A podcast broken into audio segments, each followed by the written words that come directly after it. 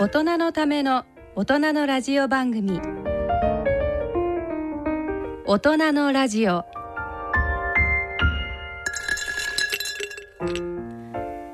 ご機嫌いかがでしょうか？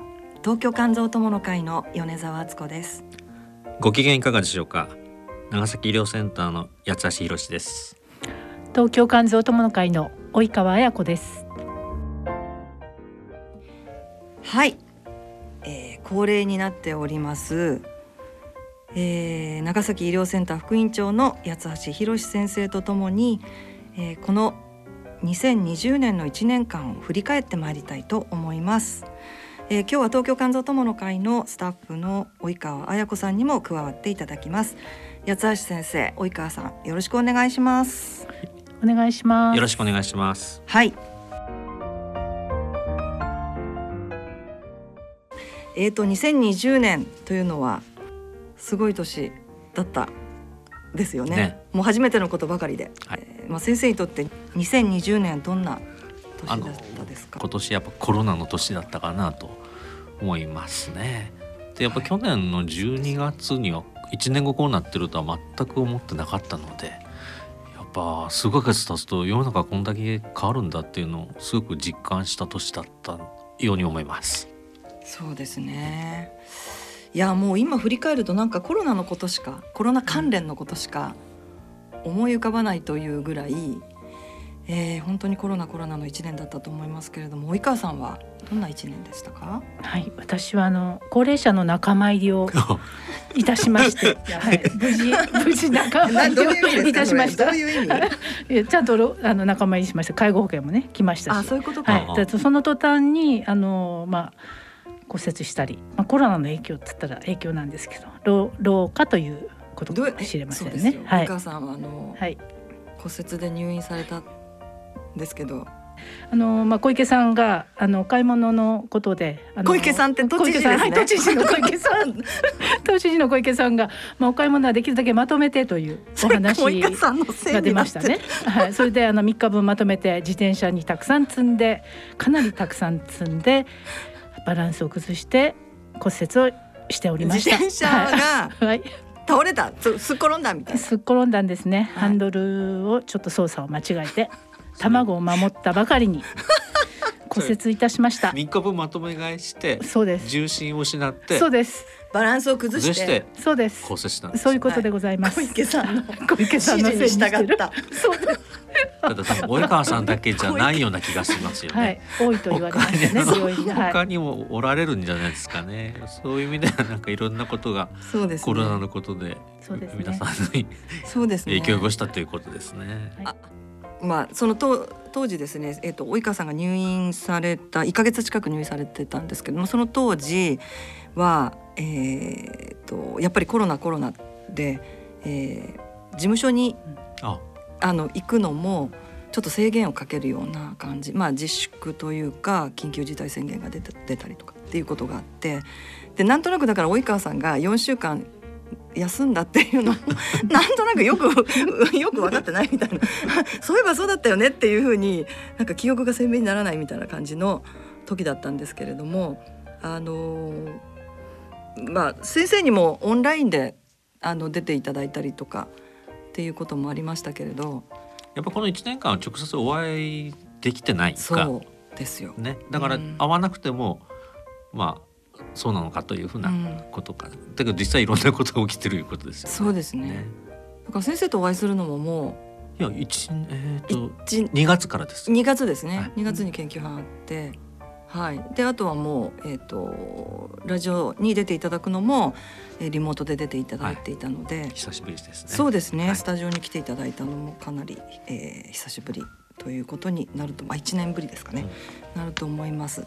はい、何か他にそのこの1年で、えーこれっていうようなことっていうのは何かありますか？私あのちょっとこの1年で、えーこの言葉が新聞の表を飾るようになったのはやっぱ PCR というあ PCR ですね。いう言葉ですね。皆さんもご存知だと思うんですけどね。まあ、新型コロナの診断をする時に、うん。まあ、PCR という手法を使う。ただこれが足りないので PCR を増やせ増やせっていうことでも話題になったんですが PCR って実を言うと私30年前に C 型肝炎のウイルスを PCR で増やすっていうのを30年前にやってたので 自分の研究やってたのが30年後にこんなに、えー、と世界中の人がこう関心持つようになったっていうのもすごくこう、お不思議な感じを抱いたかなと。まあ、それぐらい、まあ、あの PCR っていうのがあの診断する上では万能の方法だというふうなことで、えーまあ、ちょっとそういう意味で感慨深いなというふうに思いました。うんそうですね、はい。もう PCR について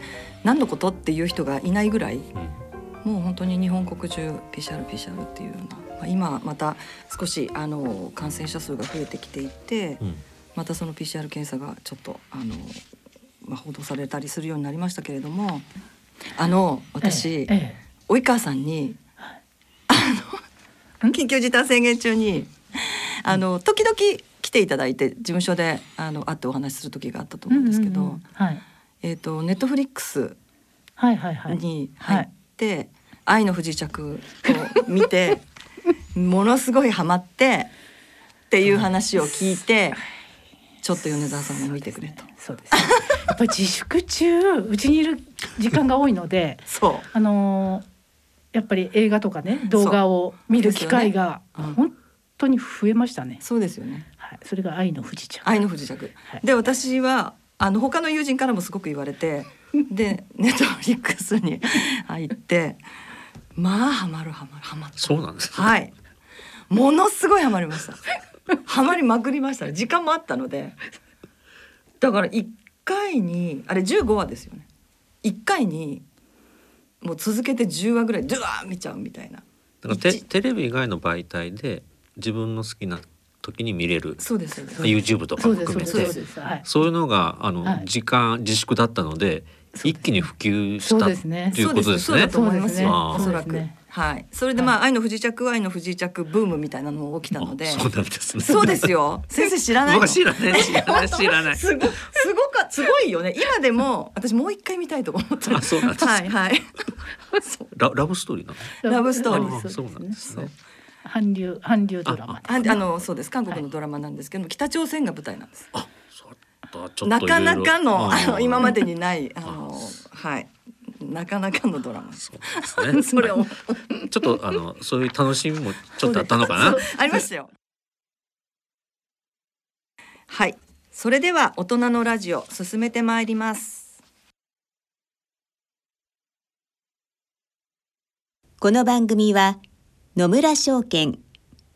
ギリアドサイエンシーズ株式会社。アッピー合同会社。他各社の提供でお送りします。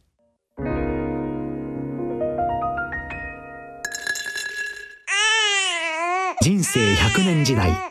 100年の人生をどのように生きていますか？大きくなったらケーキ屋さんになりたい。結婚しても今の仕事が好きだから続けたい自分が作った料理で世界中の人を幸せにしたい。いつまでも元気でいたい。80歳でフルマラソンを完走したい。夢はどの世代でも大きく広がる。あなたの人生夢無限大。でも必要なものは。健康家族友人そしてお金あらゆる年代に合わせたサポートでいつでもあなたに寄り添います。今からずっとこれからもっと。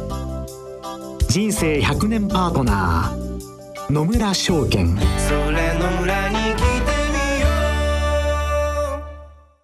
て C 型肝炎のない明日へ。自分は C 型肝炎だけど肝臓の検査値が安定しているから放っておいても大丈夫。そう思っていませんか？検査値が正常でも肝硬変肝臓がんへ進展する場合があります。今は飲み薬のみで治癒を目指せる時代。まずは専門のお医者さんに診てもらいましょう。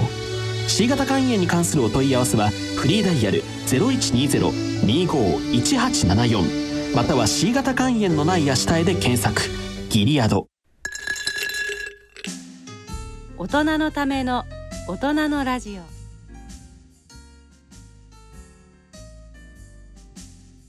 今回は長崎大学医学部教授で国立長崎医療センター副院長の八橋博先生と東京肝臓友の会スタッフの及川綾子さんとともに1年を振り返ってみたいと思います。まずは第一四半期1月から3月の出来事です。1月中国で新型コロナウイルスが蔓延し武漢が閉鎖されました。2月世界中に新型コロナウイルスが伝播し日本ではクルーズ船が横浜港で停泊することになり各地でイベントが自粛されることになりました。3月イタリアでは新型コロナウイルスによる死者が1万人を突破しまた国内の感染者が2000人を超え志村けんさんが亡くなられました。選抜高校野球などが中止となりました。といったニュースが、えー、ありましたけれども、えー、先生はこの時期は、えー、ダイヤモンド・プリンセスはい。に、えーと、関わったということでちょっと、はい、お簡単にごお話したいなと思います。えーと、ダイヤモンド・プリンセスということで、まあ、コロナの患者さんがそこで、えー、見つかったということでやっぱあの2月は日本中結構大変だったと思います。でそれでですねあのダイヤモンド・プリンセスで感染された方は乗客3700人あ船乗ってから3700人中706人感染して最終的に4人の方が亡くなられたということで、うん、その706人の方を一度あの医療機関に収容するということで、えー、と私あの2月ですけど関東にある国立病院機構の病院に40名近く入院されてて、そこに診療院に来てくれということで2泊3日で出かけました。はいで私も、まあ、新型コロナのウイルスのこと話は聞いてますいますけど、まあ、診療応援ということで実際どうするんかなと思ったら、まあ、やっぱ患者さん見てくれと。いうことで、まあ、感染症病棟に入ってもちろんあの防御服とかそういうのも全部着てですけど私、えー、と2日間だったんですけど37名ぐらい実際患者さん人通り見て、17名の方はちょっとかなりじっくりあの話聞いたり診察とかあの書見も読んでいったということがありましたね。なので 私にとってもかなり新型コロナウイルスは2月にこう実際患者さんを見るっていう意味ではあすごい体験したというふうなことで、まあ、そこから私の新型コロナウイルスとの関わりが始まったかなというふうに思ってます。はい、えーと、当時、まあ、2月ぐらいですとやっぱダイヤモンド・プリンセスダイヤモンド・プリンセスっていうことでまだその国内ではそんなにまで広く感染が。国内は、ね、おそらくね3月にやっぱヨーロッパからこう帰国したりした、ねはい、あそこで一気に広がったんで2月は国内はそこまで広がってなかったと、ね。はい、っていう時期に、まあ、先生はあの長崎からこちらに関東にいらっしゃって、はい、でダイヤモンド・プリンセス号のまあ、患者さんたちをご覧になったということなんですけれども、はい、半分ぐらいの方は海外の方だったんですけど、ね、だからちょっといろいろ話も中国語と英語とか話したりとかですね。で半分の方が日本人で。うん。で日本の方もやっぱちょっと一時悪かった人もいる。私が行った時はもう大体あの酸素外れてたんですけどね、やっぱ皆さん非常にこう不安に思われてていうふうなことをよく実感したのとやっぱあのはなもうストレスが相当溜まっておられて、うん、やっぱこう心配なこととかっていうのをずっとあお聞きしてああ大変だなっていうふうに思ったあなんとなくもう忘れかけてましたけどあのもう毎日毎日船の映像が報道されてたりとか、うん、あのお薬がないっていうような何かあのなんでしょうねえーと、シーツなどに書いてこうやって見せたりとかっていうような映像がなんとなく今思い出してきましたけどももうはるか昔の感じがそれ2月ですよ。ね先生まだ。ただやっと診断するぐらいで薬もまだなかったからですね。大変でしたよね。そうですね。まあそんなことが、うん、まあありましたけど。そうですね。ただまあスポーツ大会が、うん、あのたくさんこう中止になったりっていうことがあったので非常にその、まあ、学生だったり、まあ、スポーツ選手すごく残念だっていうようなそんな報道もありました。えーと、私たちといいますかあのマラソン大会もとにかく。2月ですね普通東京マラソン。あ東京マラソンですね。まあ東京マラソンは今回私はあの取りというか申し込みはしてなかったんですけれども、えーそうですね。あのエリート選手だけが走るっていうようなことに切り替わって一般の方が一切あの、まあ、走れないっていうことになって。部分的にはやったんだそうですね。あのそれが、えー東京オリンピックの、まあ、選手を決定するっていうような、えー、とレースでもあったので。まだ2月はオリンピック中止決めてなかったですもんね。そうです、はい。まだです。やるつもりでいましたから。あはい。そうですそうです。だからそうなんですよね。だからなんとなくもう今思い出すと結構忘れてますけど今思い出すとやっぱりそういうあのーまあ2月3月って結構日本はスポーツの大会がすごく多いので、それがことごとく、まあ矢田中止になっさんだけど年間いくつかマラソン大会そうです。予定されてたでしょ？そうですそうです。それがそれがだ次々出れなくなった。そうなんです。申し込みをしてたんですけれどもあのーやっぱり、まあ、中止になってそれで結局はあの まあそうですね。申し込みした、まあ、お金は、まあ、ほぼもろ戻ってこないで参加賞みたいなのがドーンと送られてくるっていうような感じなのが3本ぐらいありました。だからもう夏以降はもう一切申し込みはしなかったですけれども去年のうちから、えー、とやっぱりマラソンのシーズンなんですよね123月って。寒い時ですよね、はい、なのでその去年のうちから申し込みをしておいてっていうあのそれで中止になっちゃったっていうレースがいくつかありましたね。とても残念だったですけど、うん、そうですね。なんかあの GPS マラソンっていうのもあるらしくはい私はちょっとあの参加したことがないんですけれどもあのこの番組のプロデューサーがやっぱりマラソンをされるんですけど。具体的には？私よく分かんなくってそれあのーまあちょっと詳しく聞いたところですね、はい。あのーまあもちろんその通常のマラソン大会のように一緒にあのわーってスタートするっていうことはもちろんできないので、はい。えー自分のいるところで自分が走れるだけ走ってでその、えーそれを GPS でスマホの中でそう計測したものが、えー送られオンラインで送られるっていう感じなんですかね。で登録されて。そう。で登録されて、えー多分何着とかにも出るんですよね。はい。あ多分。でそれで、えー、と各地のたうーんとそうですね。だから、えー例えば何？山形マラソンとか？あで各地のマラソンに、まあ、登録してで全国いろんなところから参加できるっていう。全国いろんなところにいても山形マラソンに参加してそうそう。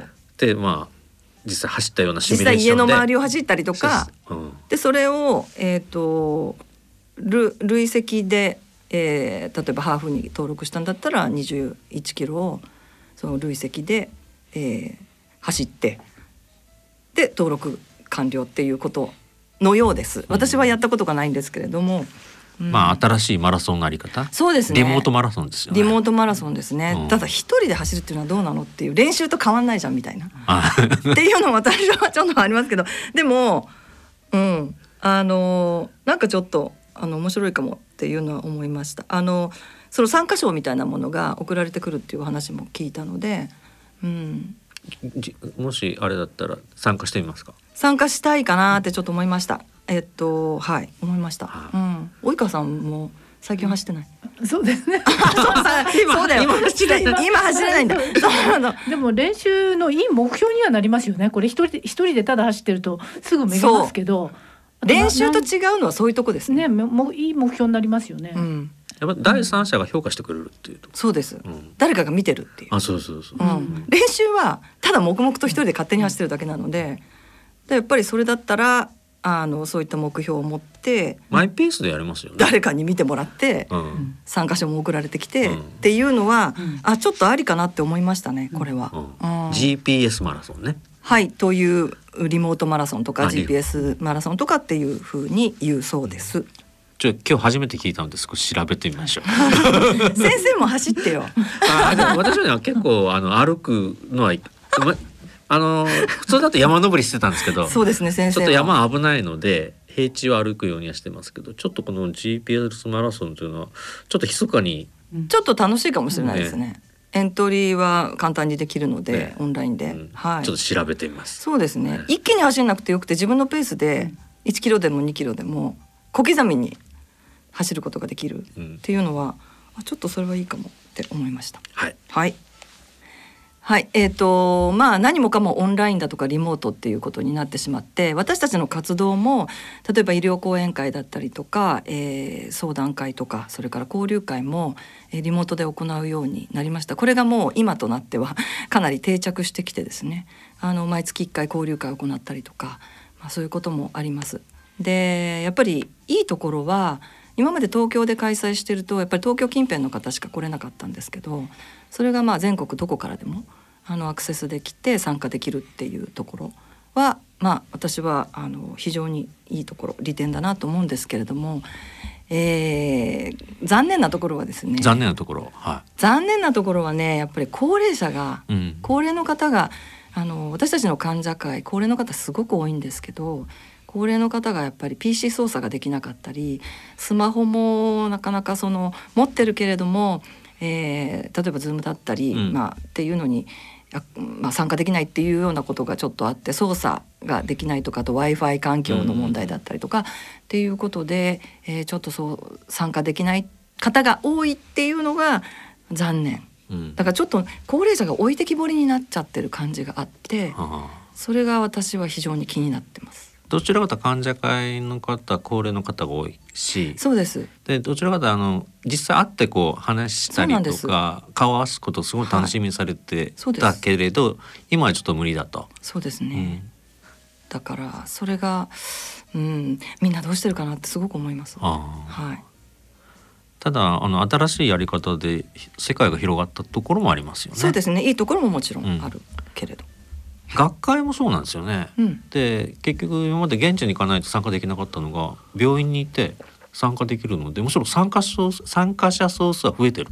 そうですよね、うん。でオンデマンドのプログラムは夜とかや休みの日に見れるのでということで、ただねあのやっぱりちょっと実際こうディスカッションか討論ができないのであんまり、うん。あんま盛り上がらないところもあるんですけど単に講演聞くだけならそうですね。むしろこのスタイルの方がいいかなと。あの私もえっ、と一回参加というか聴講させていただいたんですけども、えっ、といろんなセッションが同時並行的に学会は行われるじゃないですか。はいはい。で実際現地に行ってるとなかなかその席を立ってこの部屋この部屋っていうふうに移動が難しい中でね。うん。それがやっぱりオンラインだともうカチャカチャカチャカチャやっていろんなところをもう瞬時に変えてみることができるので「はいはいこの先生終わったから次この先生」っていう形で。だからすごくそれはいいかな。だから聴講する側にとってはいいかなと思いましたね。だから実際今までこう直接会うのはリアル学会。うん。で完全にウェブ学会。っはい、ていうので、えっと、それをミックスしたのがハイブリッド学会、はい。でおそらく学会今後もハイブリッドでずっと行くんじゃないかなと、うん。うん。だからう現地で来れる人は来るしウェブで参加する人もあるしということで、まあ、ちょっと多様性が広がったかなっていうふうに思いますね。そうですね。だから多分友の会も同じような講演会のあり方が変わっていそうですね。講演会は一回やっぱり無観客って誰に誰も入れずにですね、えー、と司会の私と先生とだけで、えーやってた？やりました。あの普通の講演会のようにうん。やりました、はい、でそ後で、えーオンラインで皆さんに見ていただくっていうような形で行いました、はい、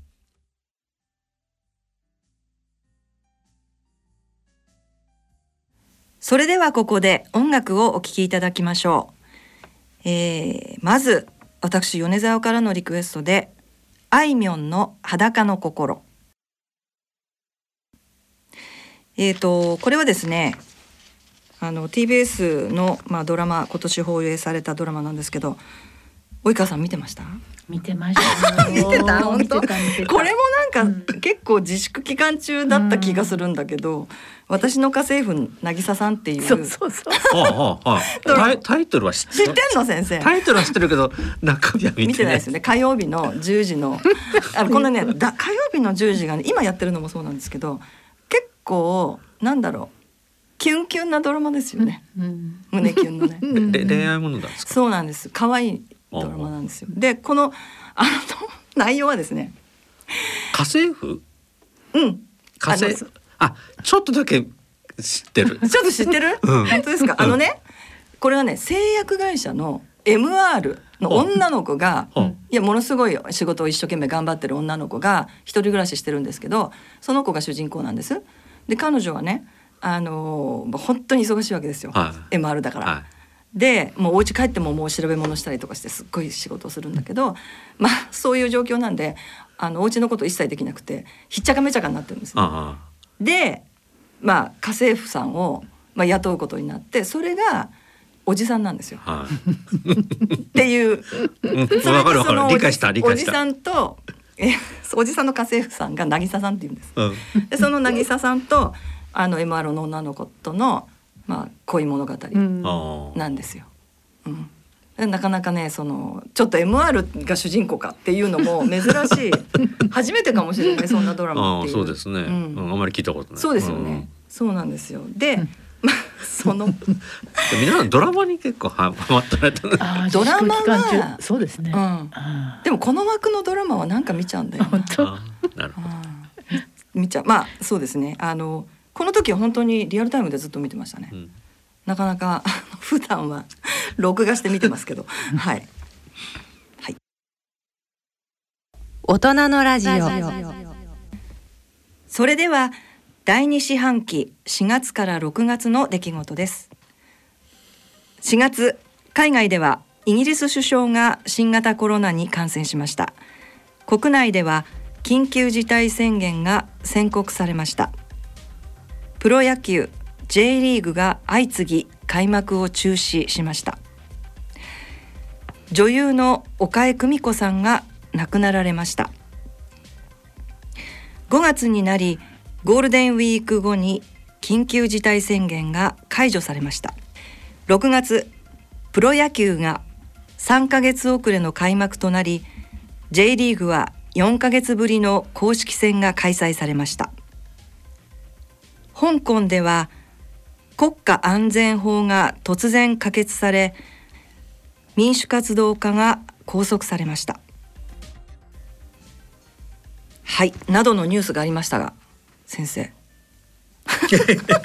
私にとってですねちょっと4月ちょっとクルセン絡みなんですけどちょっと少しお話したいまたクルと思います。ーズ船ですね。あそうなんです。これはまた別のクルーズ船。別のクルーズ船なんですよ、はい。横浜クルーズ船はおそらく毎日ニュースで出たと思うんですけど、はい。実は長崎にもううんクルーズ船が止まっていたというのが突然我々にも知らされて。はい。で4月20日だったんですけど600人乗っていて、えー感染者がいるということで何人感染してるんだろうと思ったんですけどまあそこはちょっと長崎大学がかなり全勢力注いで4日間で600人全部診断してですね。4日間で？4日間で。これ多分あの横浜よりはるかにすごいスピードで。それあれでしたっけ？下船さいやいやせないでえっとですねどうしたんでしたっけ？あれ？なんとなくうっすら覚えてます。出てもらってテントで全部あのあ診断したんです。港で。はい。実はそこの診断数うちのスタッフが全部関わってるんですよね。とにかくあのすも持てる診断能力全部長崎大学も含めて。でわうちのところがうん道具を出したりとかしてですね。はい。4日間で600人全部診断して。すごいですね。そうなんです。それは結構大変あのけ画期的なことなんですいやけどだって病院普通にやってるわけじゃないですか。はい病院閉鎖してるわけじゃないじゃないですか。やってもそうですそうです。やりながら通常のそうです。あのまあし外来だったりとかあと病院入院患者ももちろんいるし。だからそこはあの全部大学もですしうちの病院からも人出してもちろん全国からもちょっと DMAT あー。と DMAT ということで応ヘルプ援団はが来たんですね。来たんですよね。で600人いて結局106 160あ150名感染してることが分かって、うん、600人中。はい、ただそれまで長崎って10人ぐらいしかいなかったのにいきなりそこで150人、増えちゃって。ああの猶予もなく。ああなんとなく思い出しましたね。ことで。結構なことですよね。でも長崎県全体でもう大大騒動というか、はい。会議と対策会議してですね。でちょっと計算したのが2割重症化するっていうので、はい。えー、と150名の2割だと30人重症化する。ええ。ICU か人工呼吸つけないといけなくなるっていう話であの大学だけで抑えあの収められないので、うん当然うちも重症患者を受け入れるということでもうあの時間の猶予がない中でもう一斉にあのいつでもこう受け入れるような体制をもう会議を毎日やってですねやったというのがうんこの4月だったんですよ。なるほど。はクルーズ船。クルーズ船だから私横話ばっかりになっちゃった。横浜のクルーズ船今 もう思い出すとそう思います。ありましたねそういうこと。長崎でもクルーズ船あただですね幸いなことに、えっと、長崎では一人も死亡者が出なかったんですよね。うん。まあ、ちょっと若い方が多かったというのもあったんですけど実際入院したのは10人ぐらい。ああそうなんですはいね。、で5月31日に、えっとクルーズ船が出て行ったんですよ。はい。で私はそれあの出ていくところを見に行ってですね港に港に 長崎港。でこう写真撮ってたらあのトントンとこうお話伺っていいですかって言われてですね取材ですか？取材なんですよああはいはい。で朝日新聞の女性の記者だったんですけどあの市民と思ってみたいですけど「いやいやあの病院関係者です」とか言うので 野じ馬だよ。だって写真撮ってたでしょ。写真私は写真撮ってクルーズ船が出ていくところ。やっぱこう長崎をね結構悩ませたクルーズ船がね1か月半ぶりに出ていくのでこう撮っときたいなと思ったんですけど。なるほど。ちょっとそういうのが思い出深いですもんね。思い出深いんですよ。そうですよね。うん。写真も撮りたい。なるほど。先生にちょっと伺いたいんですけど、あのまあ今マスク当たり前ですけれどあのとえっとちょっと前ですね。まあ夏ぐらいにマスクをするとやっぱりあの暑いのではい。外歩く時はマスクを外していいですよ。っていう、はいまあ、そういう報道が流れたり、まあ、そんなあの医療関係者の言葉があったりとか。で、まあ、今外歩く時もみんなほとんどマスクしてますけど、まあ、今はもう寒くなってるのでですけどマスクしなかったりするとものすごい目で見られたりっていうのがありますよねおそらく。ありますよね。ありますよね病院でマスクしてないのも考えられない。うんと病院院内はもちろんですけど外歩く時なんですけどこれはどうなんでしょうかね。えっ、とですね、周りに人がいなければマスクは外されていいと思います。周りに人がふあの東京周りに人がいないってことはほとんどないのでないんです。まあどれぐらいの密集度によるのかなという気がしますけど、やっぱりすれ違うぐらいだとやっぱマスクはしとかないといけないと思うな。えっと喋んなくても？喋んなくても。あそうですか。うん。だ明らかにこうもう10メーターぐらい人がいないところで10メーター離れたところにいるのは僕は外していいと思います。長崎だけ。長崎はね常時そんな感じだから 外でいい。東京なかなか10メーター人がいませんっていうところはないですよね。ただねやっぱねマスクのあの感染防護効果は絶大なんですよ。で皆さん軽視されてる人もいるんですけどやっぱマスクをおみんなしてると私理論的にはもう感染はほとんどななくなると思います。ただ結局20時間いる中でマスクを外す時は家に帰った時とかあとやっぱ食事の時ですよね。だからやっぱ感染してる時っていうのはマスクを外して食事をしている時がやっぱり一番多いんじゃないかなと。だだけど食事はしないといけないし、そうですね。話もしないといけない。でそこをどうやって両立するかっていうんで皆さん悩まれてるかなと思います。そうですね。あの先生の研究班であの、お食事することがありましたけれど、誰も何も喋らそうですよ。ものすごく離れただだっ広い部屋に8人はい。もう私は、まあ誰も何も喋らず。そういう会議する時はちゃんとでめ一1.4メートルで測りましたから。はい。で距離も測りで大声出さなくていい全員にマイクをつけい。でまあちょっとご飯は出すにしても喋っちゃダメですって。で黙って。もう黙って。はい。あ当たり前ですけど。はい、はい。で食事が終わったらマスクをつけてまた会話っていう。そうですね。これが基本かなと私は思ってます。はい。あこれかと思いました。はい。いやなかなか食事をするってことも私はないのであの外で食事のチャンスもほとんどないですし飲むのはもちろんないですしそうですね。家族以外と外で食事っていうのはあります？及川さん。ないですね。ないですよね、いや私も長崎にいてあの外で食べたのはもう数回しかないですよやっぱ。うんもうほとんど家でしか。ですよねで出かけた時も結局、えー、とコンビニで買って自分で、うんまあ、今日もそうなんですけどそんな感じですよ。寂しいですね、うん、いやもう慣れ慣れちゃいました。ホテルでコンビニホテルでコンビニ。まあだけどそれが一番感染を予防するっていうかかからない。ね仕方ない。まあずっとじゃないと思いますあともう数ヶ月我そうそう。慢しましょう。そう。うん。これいいもん思い出になりますね、はい。多分それではここで音楽をお聴きいただきましょう、えー、及川さんからのリクエストで嵐のカイト。はい及川さん。嵐ですけど、はい、この曲はすごくいい曲そうですね。あのパプリカであの有名になった、はい、あの米津玄師さんが作られた曲で、はい、あのまあ今年で活動休止になる嵐のために作ってくださった曲なんですね。で米米津さんの思いとしては、まあ、人はあの生かされていると、うん、あの誰かに生かされてる。誰かに許されながら生かされてるっていうそういうなんか思いを伝えたくてあの書きましたと長い間ずっとあの聴いてくださるような曲にしましたということを言われててとても素敵な曲だと思います。はい、はい。大人のラジオ。それでは第三四半期7月から9月の出来事です。7月集中豪雨が相次ぎました。GoTo トラベルが東京を除き開始されました。8月安倍首相が辞任を発表しました。池江璃花子選手がレースに復帰し甲子園では交流試合が開催されました。9月菅内閣が発足し大坂なおみ選手が全米テニスで優勝しました。はい、えー、7月から9月はこんなニュースがあありましたが。えー、先生あえー、っとですね、はい、あの7月あの梅雨前線が活発化して、はい、まず人吉の方でですねかなり大きな災害があって、はい、はい、崖崩れとかですね。そうですね。いうこともありましたしその梅雨前線が今度少し長崎の方に来て、うん、実は私の住んでる大村というところもかなり水没をしてですね、はい、病院はちょっと高台にあるんですけど、うん、そこから見たところがもう車も浮いてたと。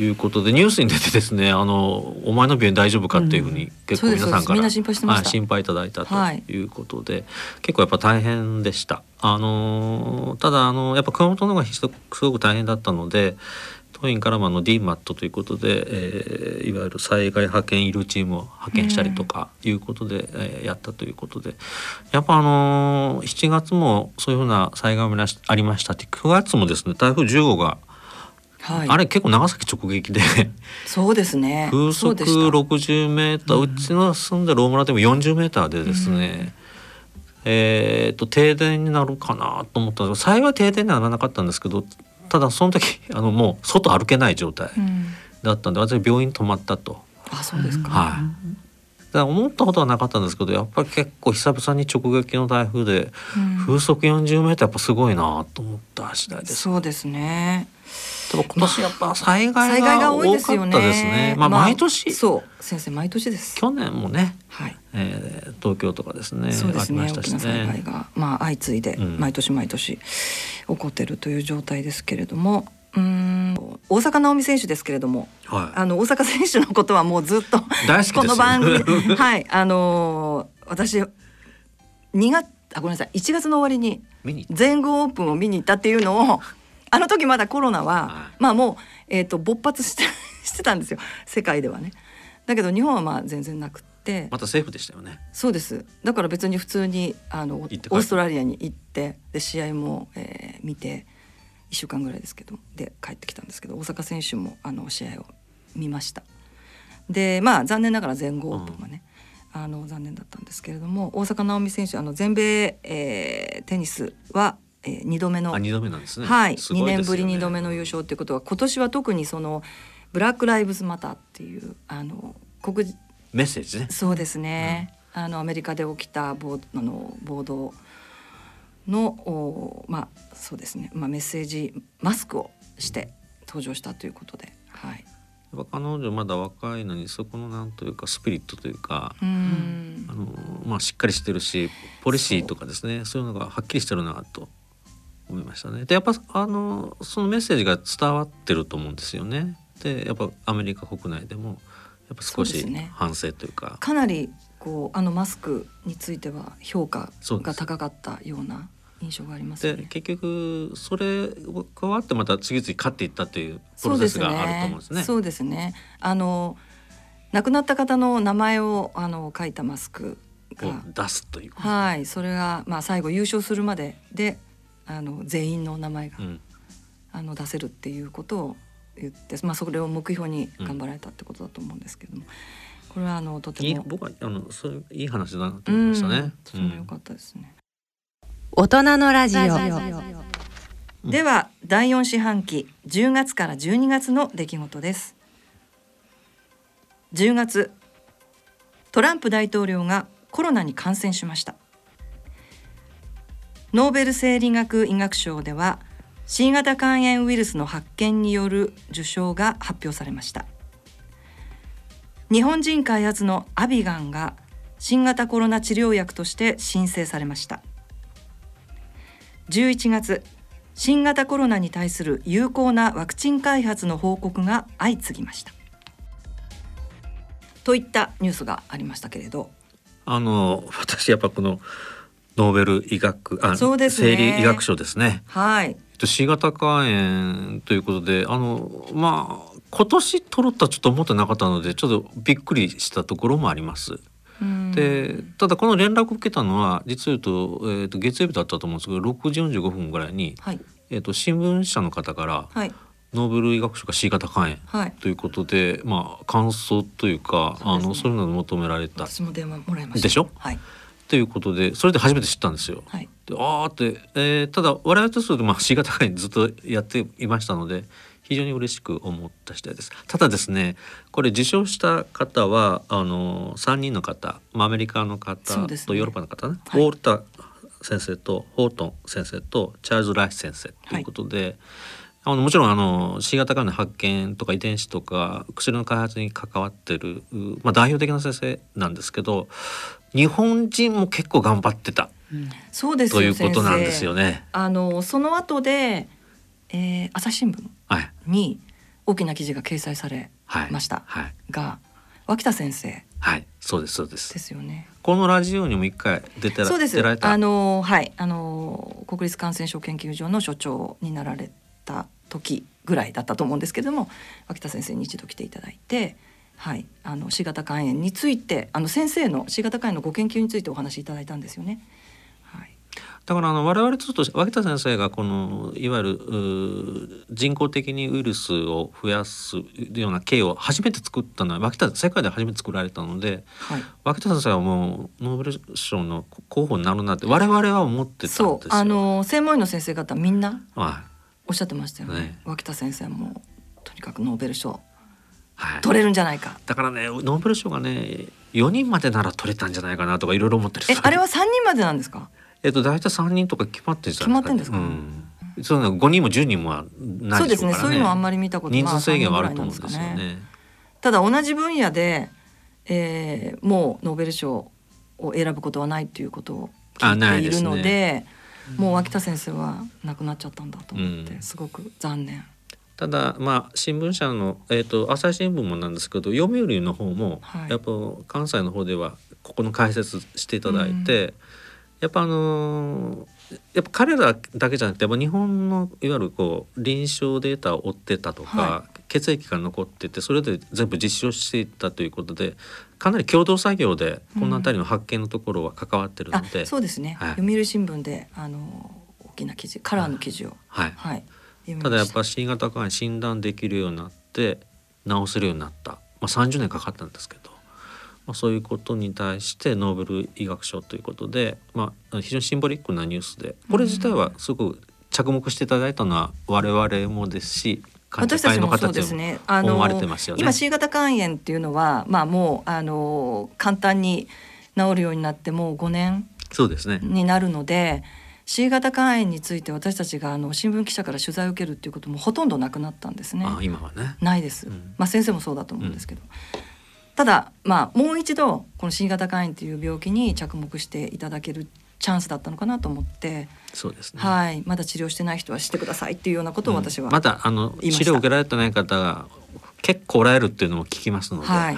このノーベル賞を取ったということを踏まえてまあ、こんだけ治るようになったんだっていうのを広く知っていただきたいなというふうに思いますね。はい。と思います。今回は長崎大学医学部教授で国立長崎医療センター副院長の八橋博先生と東京肝臓友の会スタッフの及川綾子さんとともにこの1年を振り返ってみました。大人のラジオ。C 型肝炎のない明日へ自分は C 型肝炎だけど肝臓の検査値が安定しているから放っておいても大丈夫。そう思っていませんか？検査値が正常でも肝硬変肝臓がんへ進展する場合があります。今は飲み薬のみで治癒を目指せる時代。まずは専門のお医者さんに診てもらいましょう。C 型肝炎に関するお問い合わせはフリーダイヤル0120-25-1874または C 型肝炎のない明日へで検索。ギリアド。アッピはおよそ130年にわたり医薬品開発に注力してきた企業の歴史と創薬の実績を受け継ぐと同時に新たな時代の要請に応えるべく誕生したバイオ医薬品企業です。これからも様々な疾患を抱えておられる方々の生活の質の向上に貢献すべく邁進いたします。患者さんの笑顔に貢献するを目指す私たちの大いなる可能性にご期待いただくとともに一層のご指導を賜りますようお願い申し上げます。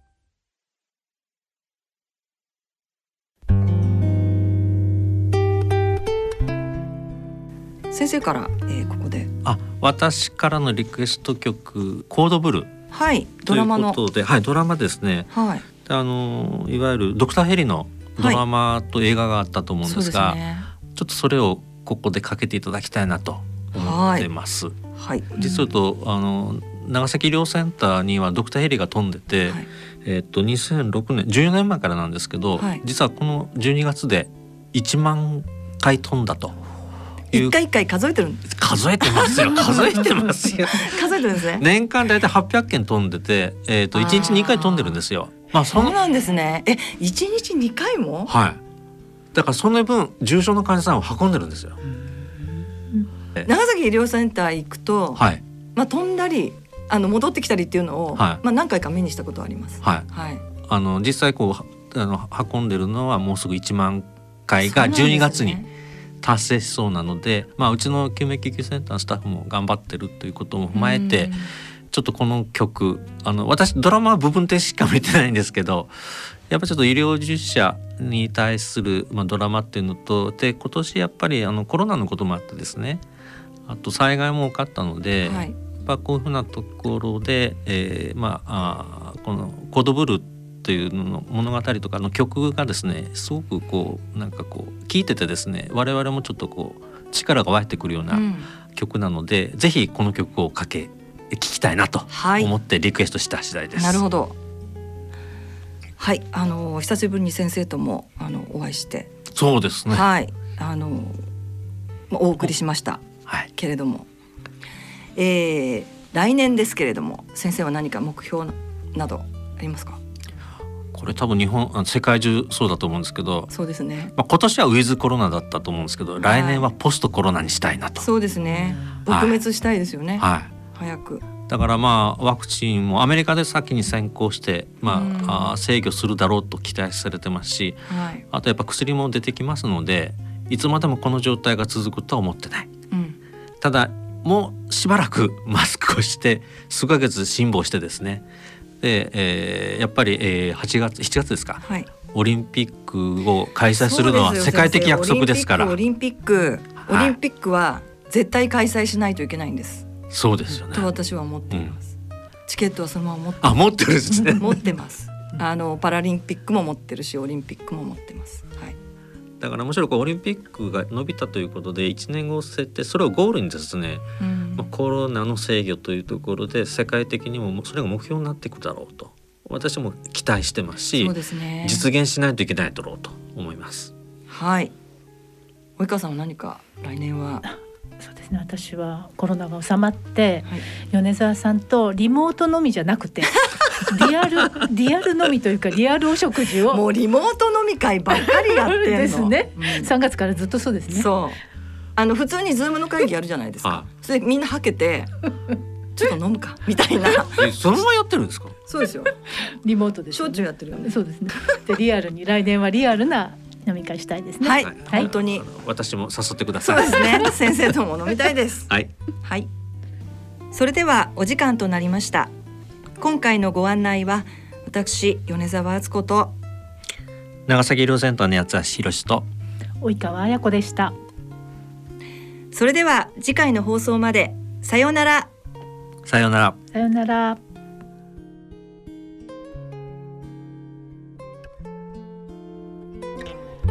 この番組は野村証券ギリアドサイエンシーズ株式会社アッピー合同会社ほか各社の提供でお送りしました。